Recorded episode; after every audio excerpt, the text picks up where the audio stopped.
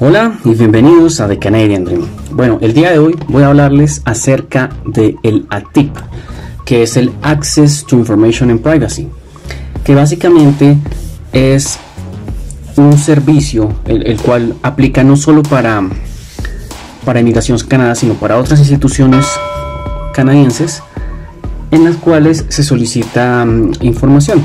Entonces, específicamente lo que nosotros queremos para los temas de inmigración va a ser el GCMS Notes, que vienen siendo em, las Global Case Management System. Y son eh, esas notas que hace inmigración para analizar en nuestro caso, ¿no? Bueno, em, personalmente, pues yo, como ya saben, solicité el study permit y eh, todos los trámites los hice yo mismo. Entonces, bueno, lastimosamente ya me llegó la respuesta el 7 de septiembre del 2021 y esta fue rechazada. Entonces, eh, para saber al detalle de por qué la rechaza, necesitamos hacer esta, esta solicitud de este documento, en donde se va a decir ya al punto por qué motivo nos están rechazando. Eh, incluso yo tuve una cita con un asesor de inmigración y él um, dice que él ve que todo está muy bien, está en regla, que cumplo con, con los requerimientos, entonces que es muy, es muy, raro. Debe ser algún detalle muy pequeño, eh, tal vez en la letter of explanation, que no omití o que no fue bien claro. Bueno, entonces para solicitar este documento, lo que sucede es que um, no no es posible hacerlo desde fuera de Canadá para personas como nosotros que estamos en Latinoamérica o bueno, donde quiera que estemos. Son simplemente, em, solamente, perdón, eh, es permitido para personas que estén en Canadá, ya sean residentes permanentes, ciudadanos o que simplemente vivan en Canadá. Entonces, pues pueden hacer varias cosas. La primera, pagarle a un asesor de inmigración para que solicite esta carta. Eh, en mi caso, pues con la persona que me contacté me estaba cobrando 150 dólares canadienses solo por solicitar la carta. Cuando esta carta eh, solo vale 5 dólares. O pueden, em, si tienen algún conocido que esté ya en Canadá, pues que esta persona les haga el favor. O pueden eh, solicitar servicios como el de esta página. En esta página ellos hacen pues el trámite de, solicitar la carta. Nosotros diligenciamos simplemente los formularios y nos cobra entre 15 dólares a 30 dólares dependiendo pues como unas opciones que ellos dan. De pronto eh, la diferencia es que la de 15 dólares pues solo nos solicitan la carta ya y la de 30 dólares entonces ellos dan como sus puntos de vista de análisis de la carta de qué significa esa respuesta. Bueno, en mi caso pues yo tengo un conocido en Canadá, así que pues voy a hacerlo a través de él.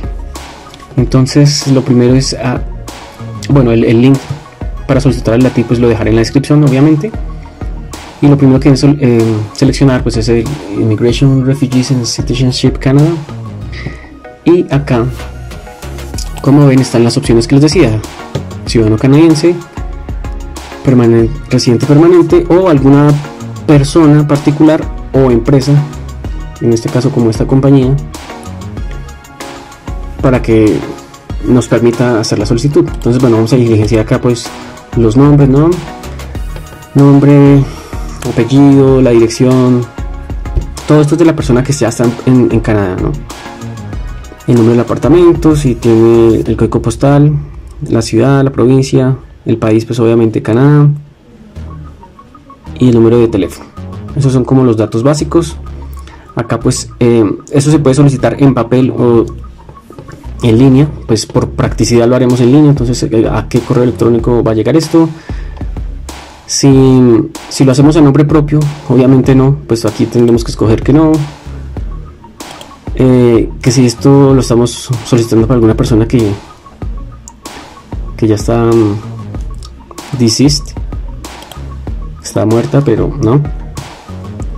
Y acá pues como de la persona que lo está solicitando la mejor categoría que lo describe podría ser pues no, nos obligan a, decirlo igual tampoco y acá lo que les decía también que como queremos recibir em, la respuesta si en CD pues va a llegar al código postal de, la persona que se ponga ahí o al email entonces bueno se, se esos datos se hace el pago del fee de los 5 dólares y, ah, bueno, también en, pantallas siguientes pues nos va a pedir la información ya del estudiante. Bueno, en el, caso que se haga por un study permit del estudiante, ¿no? Entonces nos va a pedir también el número de aplicación. Entonces, eh, el número de aplicación se puede encontrar en la carta que nos envía la, la embajada, que sería el que aparece en esta, en esta zona de acá nos va a pedir el UCI, que es el Unique Client Identifier. Y este número básicamente ellos lo necesitan es para atar toda la solicitud anterior al proceso. Entonces ellos ya con este número ya pueden revisar pues esta carta de rechazo, todos los documentos que se cargaron, eh, etcétera. En mi caso, pues bueno, esta es, esta es mi carta, ¿no? Entonces, eh, como en el texto es muy genérico, dice dice que pues ellos no, no están como seguros de que yo vaya a dejar Canadá una vez que yo termine mi estadía y como se estipula en, el, pues en la norma X y todo eso basado en el propósito de mi visita. Entonces esto y nada es lo mismo. Por eso necesitamos solicitar este tipo.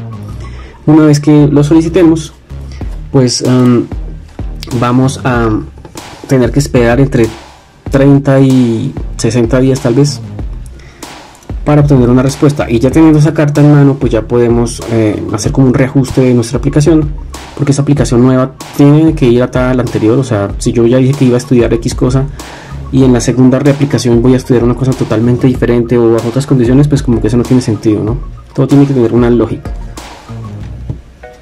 entonces eh, hay que tener eso en cuenta. Bueno, ya con eso pues ahí sí pagaría a un asesor de migración para hacer mejor la letter of explanation o más bien ver en qué me equivoqué porque pues eh, la carta contenía todo lo, lo, requerido pero no sabemos qué pasó. Bueno y como esta carta la va a hacer otra persona la va a solicitar otra persona a nombre a nombre nuestro nosotros debemos diligenciar este este consentimiento que viene siendo como tal como el, el ATIP, ¿sí? Entonces acá eh, en la primera parte, en la parte superior, lo que es lo que está acá, sería los datos de la persona que nos va a solicitar el ATIP, que nos va a solicitar la carta. Y aquí abajo tenemos eh, espacio para cuatro mm, solicitantes, ¿no? Pues en mi caso, como el estudio permit, pues solo estoy yo, pues sería eh, esta sección de acá arriba. Pero pues si ya se tiene entonces, pues con la esposa o la pareja y los hijos, pues se diligenciaría aquí abajo. Es importante resaltar lo que dice acá, ¿no? Este formulario nosotros podemos diligenciarlo eh, todo pues menos la parte de la firma. Entonces tenemos que imprimir el documento, firmarlo con tinta azul, no vale negro, y vamos a escanearlo o tomar una foto con, con el celular, si tenemos un celular pues con una, una buena cámara y ese documento lo vamos a adjuntar en la solicitud de, la página de la TIP. Y bueno, hasta acá eh, este video. Muchas gracias por, por verlo. Si tienes dudas, ya sabes, deja los comentarios. Regálame un like, suscríbete, comparte y activa la campanita. Muchas gracias. Adiós.